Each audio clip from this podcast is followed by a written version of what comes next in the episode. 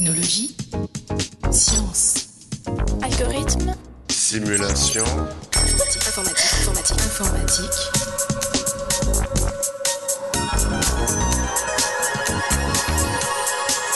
Technologie. Chers auditeurs et auditrices, bienvenue dans ce 88e épisode du podcast Interstice. À l'heure où nous réalisons cet entretien, l'actualité se concentre sur l'épidémie causée par le coronavirus. Mais aujourd'hui, nous allons nous intéresser à une autre épidémie, la maladie à virus Ebola, qui touche fortement la République démocratique du Congo. Figurez-vous que la modélisation peut aider au développement de vaccins.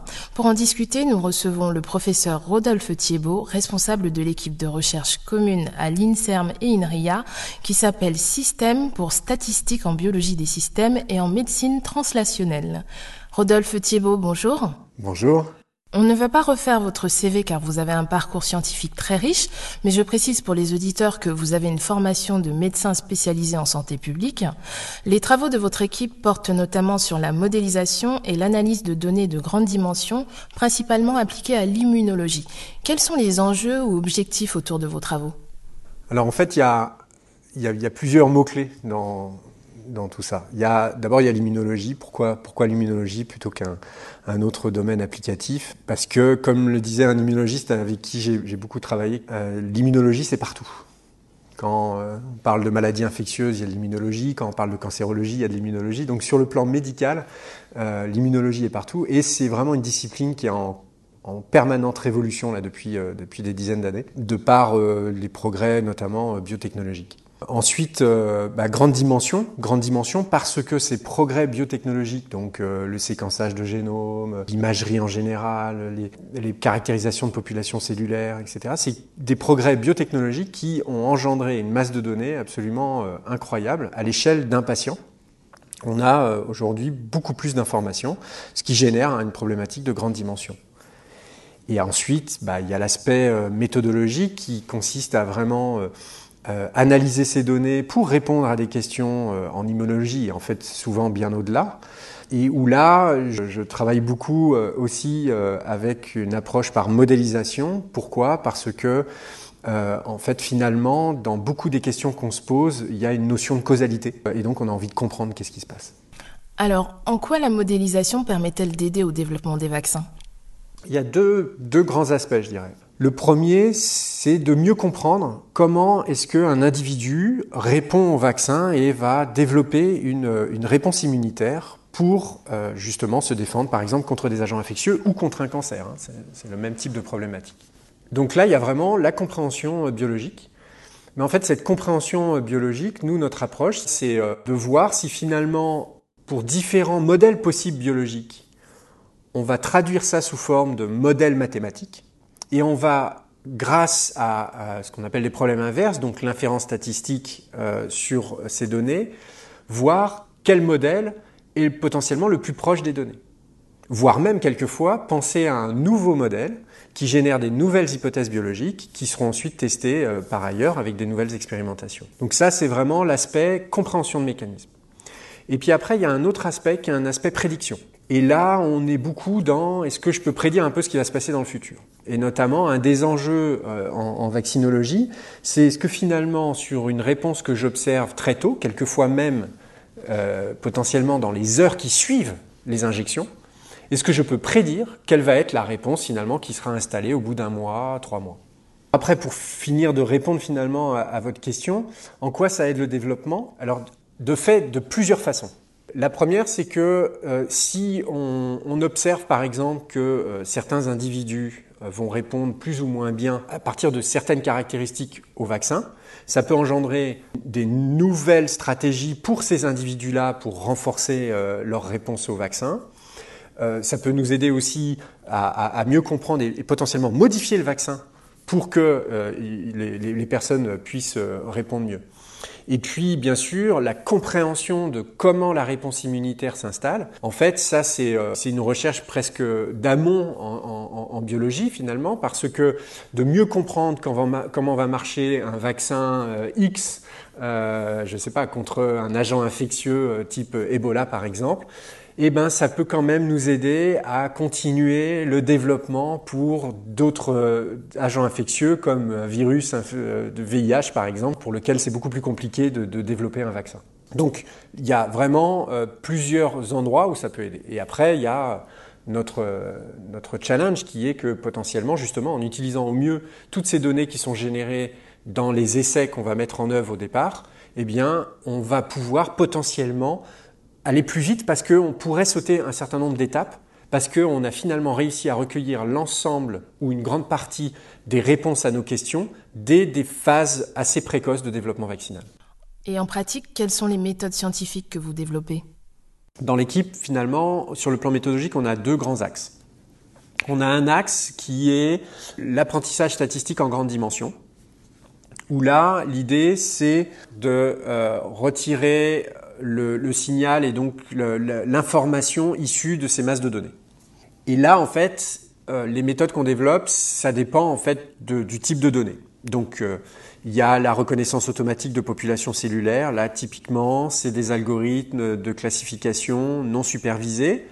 Alors, on a développé plusieurs choses. On avait, par exemple, utilisé une approche bayésienne, où, euh, par exemple, l'esprit de l'approche bayésienne, c'est qu'on peut potentiellement avoir une connaissance a priori.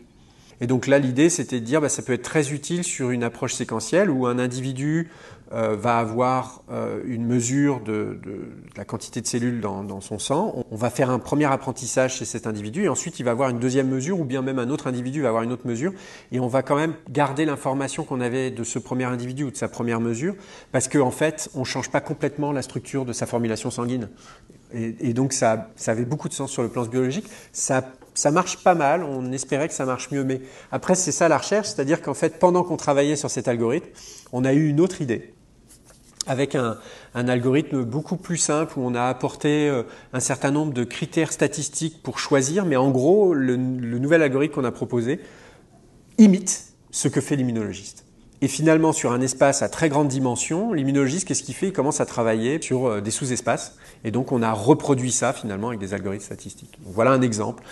Ensuite, le deuxième axe, lui, c'est euh, vraiment celui qu'on a appelé modélisation mécaniste. Là, c'est le cadre est assez euh, clair, c'est des systèmes d'équations différentielles pour qui on va essayer euh, d'estimer les paramètres à partir des données qu'on va avoir sélectionnées finalement grâce au travail fait dans l'autre axe de l'équipe. Parce qu'on ne peut pas attaquer le problème avec toutes les données. À terme peut-être, mais pas pour l'instant. Et là, en fait, on, va faire de l'inférence statistique, donc en population, parce que souvent on, va estimer ces paramètres sur l'ensemble de la population d'individus d'un essai clinique, parce que la variabilité interindividuelle va nous intéresser aussi. Voilà un peu les grandes lignes de cette recherche. Vous êtes coordinateur du projet européen EBOVAC 2, dont le but est de développer un vaccin contre Ebola. Pouvez-vous nous en présenter les grandes lignes? Dans ce projet assez important qui a démarré en fait en plein pendant l'épidémie très grave qui a eu lieu en 2014 euh, en Afrique de l'Ouest. On donc a été décrété euh, d'urgence mondiale de santé publique euh, par l'OMS et de là un certain nombre de groupes de travail ont été mis en place pour accélérer un certain nombre d'actions pour essayer de juguler l'épidémie, dont le développement de vaccins. Et donc, euh, en fait, ce projet consistait à euh, plusieurs aspects. Premièrement, organiser deux gros essais multisites, un en Europe, un en Afrique, pour évaluer en fait l'efficacité du vaccin et la tolérance du vaccin, donc en termes immunologiques. Et sa tolérance, ça veut dire qu'il n'y a pas d'effets secondaires indésirables graves qui surviennent liés à ce vaccin. Et bien sûr, sur ces projets-là, et ce qui expliquait aussi euh, notre présence, c'était de pouvoir construire une modélisation de cette réponse pour, par exemple, répondre à une question très importante qui est la durabilité de la réponse. Et donc euh, aujourd'hui, on a mis en œuvre euh, ces essais, on a récupéré l'ensemble des informations qui servent d'ailleurs actuellement au laboratoire pour déposer euh, une licence pour que le, vaccin soit disponible sur le marché. Et en même temps, donc, euh, on, a pu observer la bonne réponse à ce vaccin. Et nous, on a pu, avec ces données-là, développer un modèle de réponse au vaccin Ebola et commencer des travaux de prédiction de combien de temps pourrait durer cette réponse. Alors, la meilleure réponse à cette question, c'est de mesurer ces données. Simplement, quand on est au tout début du développement, on n'a pas des personnes qui sont vaccinées depuis des années. Et donc, par exemple, les premiers résultats qu'on a publiés euh, dans le Journal of Virology l'année dernière montraient que cette réponse, en fait, euh, au vaccin Ebola euh, allait au moins jusqu'à 5 ans. Et ça, c'est vraiment important parce qu'une bonne réponse qui est établie jusqu'à pendant au moins 5 ans, ça veut dire qu'un personnel de santé, par exemple, qui est vacciné à un temps s'il y a une seconde épidémie qui arrive deux ou trois ans plus tard, comme ça se passe exactement en ce moment, eh bien, il est potentiellement encore protégé si tant est que ce taux d'anticorps reflète bien l'effet protecteur du vaccin. Voilà typiquement euh, en fait ce qu'on on a pu apporter au-delà de la coordination euh, de ce consortium qui dépassait quand même euh, le périmètre de, du travail de système et de modélisation que l'on peut faire dans, dans système. Enfin, quels sont selon vous les prochains défis scientifiques à venir dans votre domaine? Une question comme ça, je pense à vos domaines, parce que, parce que encore une fois, on, se situe toujours un peu à l'interface entre à la fois du développement méthodologique et en même temps des applications. Pour moi, sur le plan euh, du développement scientifique, actuellement, on travaille beaucoup sur des questions assez intéressantes où finalement on conjugue l'apprentissage machine, donc des techniques un peu euh, automatiques, des choses qui sont voilà très très automatisées, comme par exemple les réseaux de neurones et puis en même temps euh, une modélisation mécanistique sur laquelle se base euh, notre recherche. Parce que on réfléchit aux mécanismes, on essaye d'inférer les mécanismes, et donc on est vraiment beaucoup sur des modèles mécanistiques causaux. Et malgré tout, on a besoin de cet apprentissage machine pour retirer l'information des données qu'on a.